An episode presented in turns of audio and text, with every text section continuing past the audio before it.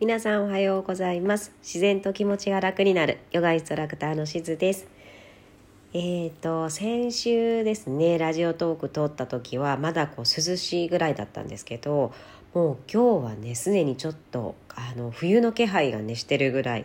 寒い感じがねしてます、まあ、雨もね最近ずっと降ってるっていうのもあるんですけど結構ね寒いので本当風邪ひく方もね多いかと思いますし私もですがあの気圧の変化とかでね結構あの体調崩してしまうなっていう時もでもあると思うので皆さんね十分お気をつけくださいね。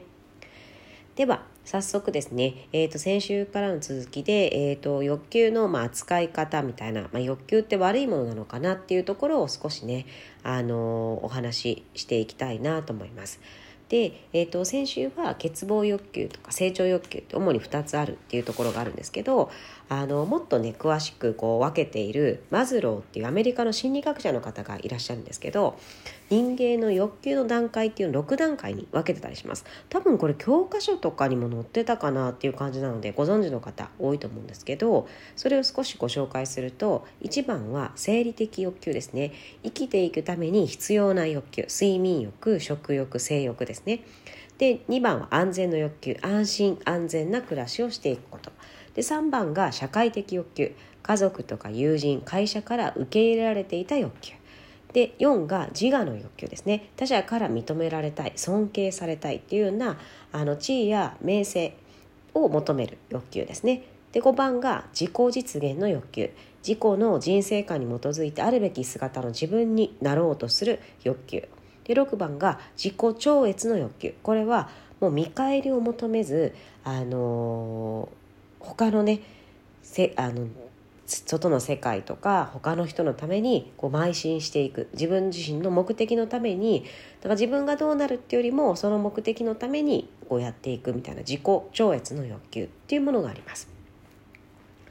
多分ねあのー皆さんもそうだと思うんですけど1番2番の生理的欲求安全的欲求は比較的あの皆さんも保障されていたりとかあの安全にね生活できる状況ではあると思うんですけど結構私はあのこの社会的欲求家族友人会社から受け入れられたいとか、えーと、自我の欲求他者から認められたいっていうのがねまだもちろん今もあるし結構前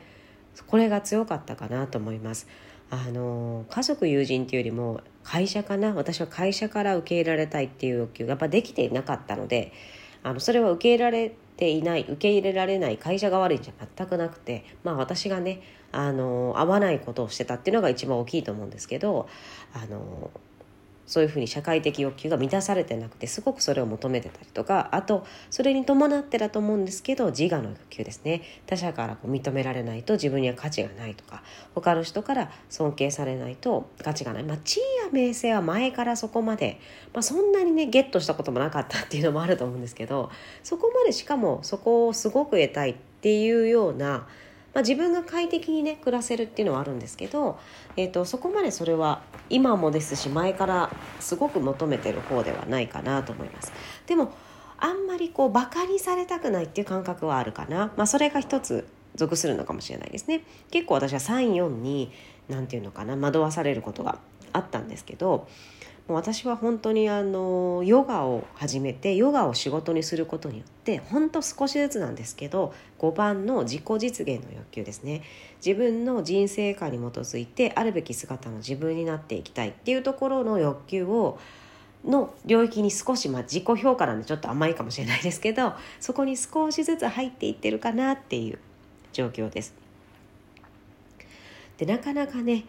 あの大体、えーと、1番から4番ぐらいかな、えーと、自我の欲求までですね。他者から認められたいとかっていう欲求までが大体欠乏欲求で。で自己実現と自己超越の欲求が成長欲求って比較的言われてたりします。でもここ結構あのなんて曖昧なところにもで自分の欲求も行き来したりするみたいなので明確に分けるっていうのは難しいんですけどあの比較的ね1番から4番までが欠乏欲求で5番6番が成長欲求って言われています。でなかなかこの私は成長欲求に行きたい気持ちはあるんだけどあのそして自分もあのそのね欠乏欲求の中でいるなっていうのは自覚はあるんだけどそこからなかなか抜け出せないっていう時期がね長かったんですけど私の場合はやっぱりあのヨガを始めてそしてヨガをお伝えする時ぐらいかなからすごくねあの自分が楽になってきました。っていうのはやっぱり自分自身が興味があることっていうのもあるしあと比較的やっぱり今までのあの仕事の中で一番人に対してあの価値を与えられてるなっていう感覚がこのヨガインストラクターになってからね一番あるので少しずつそれが満たされてきたっていうのがあるのかなと思います。本当ねあの来ていただいているありがたい皆さんのおかげなんですけどあの、まあ、会社からではなくなりましたけどあの私が価値を提供したいなと思ってる人たちにある程度あのある程度というか一部の方々にはね認められてきてるのかなっていう自分自身でもその気持ちが湧いてきてるのでそこからステップアップできているのかなと思います。なのでなんか前の私みたいにまだこう社会的欲求人から認められてないとかなんとか受け入れられたいっていう思いがあるのにそこを無視してしまって自己実現に行こうもしくは自己超越の欲求に行こうっていうのはかなり難しいのかなと思いますそしてその段階えーと、社会的欲求自我の欲求でなかなか自分が受け入れられないとかそこでもがくもがき苦しむ経験っていうのがあのそれがまた将来的にだったり今だったりにつながっているので例えば何て言うんですかねそこでこうもがきこう向いた全然向いてないなって思う経験も今でいけばあ今の仕事が向いてるんだなって思う比較対象にもなったりとかあとはそこでまあやっぱ努力したやり方とかそういったことは絶対あのまた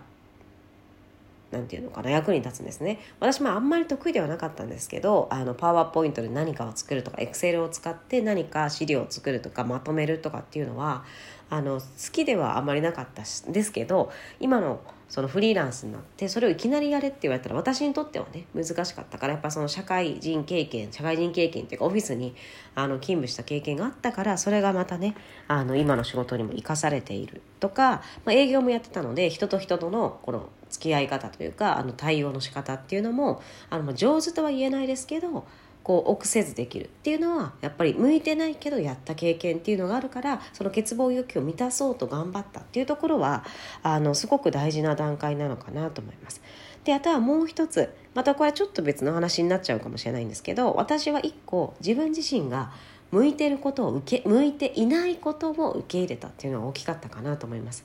なんか私はすごくこうビビりな性格なので安定志向なので、まあ、派遣ではあったんですけどあのずっとね働けるっていうタイプの派遣だったのでこのままいればなんとかねあの、まあ、生活はできる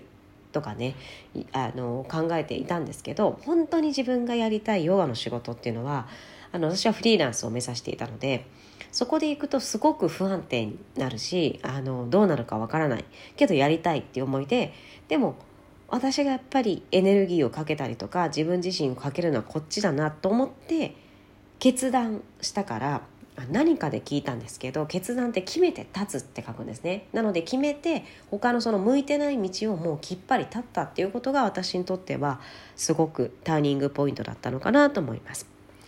で少しずつですけど自己実現のね欲求自分のま人生観っていうの私だったらヨガで人を幸せにしたいとか自分みたいに体の悩みとか心の悩みとかね抱えてる人に少しでも楽になるようなヒントをお伝えしたいっていうところだと思うんですけどそういった意味での自己実現の欲求にね今あの向かっていっているかなと思います。じゃあ自己超越の欲求って何なのかって思うんですけどこれはもうかなりね、あのー、すごい欲求だなって思うんですけど、えーと、バズロの説明とかによるともうなんか他人がどうこう他人に認められるとかじゃなくて、えーと、その目的のために邁進していくのであのそれがこうなんていうのかな到達できるように必死にやっていくっていうところ。そしてそれをによって幸せになった他人を見てまた自分も自分のことのように幸せになれるっていうことなので幸せがどんどんこう増えていく感覚かなと思います。自分の幸せを同じように他の人の幸せでも感じられるってことはそれだけ、ね、あの幸せを感じられるあの経験が増えていくので幸せの時間経験数が増えていくっていうことなので幸せの時間がどんどんね増えていく。だから多分どんなこの状況になっても自分自身がちゃんとその目的のために努力できることをしていればずっと幸せな状態が続くっていう感じなのかなと思うのでこれはね多分結構私にとってはまだまだ難しいかなっていう感じではあるんですけどでもね将来的にはヨガでヨガでそれをねなんかできるようになればいいなと目指しながらやってます。でも今でもあのやっぱりこうちょっとね欠乏欲求とかああこのクラスダメだったかなとか結構思う時はあるんですけどそこからじゃあどう工夫していって自分自身が認められるとか自分自身が批判されるってことを恐れずにじゃあ私はどういうような、えーと、クラスをしたりどういうような行動どういう立ち振る舞いをしたら喜んでくれる人が増えるのかっていう、うん、それは認められたいんじゃなくて自分自身の、うん、特徴とかを生かしながらより人の役に立つとそれが自分の幸せになるっていうようなね方向に頑張っていけたら自分もそうだし他の人も幸せにできるこう確率だったりね幅が広げていけるのかなと思います。なかなかね難しいと思うんですけど。なのでその欠乏欲求から学ぶことももちろんあるからそこもねちゃんと経験しつつそれを将来的にこの成長欲求ねできれば自己超越の欲求っていうものにつなげていけたらなと思っています。なので今の段階の欲求っていうのは悪いものじゃなくてそれをどう取り扱っていくかっていうところがすごく大事なのかなと思います。では、えー、と今日はねこちらで終わりにしたいなと思います。またね、ほんと寒い日が続きますので、皆さんお気をつけください。で、もう少ししたらまたね、皆さんにいい情報、あの、嬉しい情報をお伝えできるかなと思うので、それもご紹介したいと思います。では、今日もこちらで失礼します。ありがとうございました。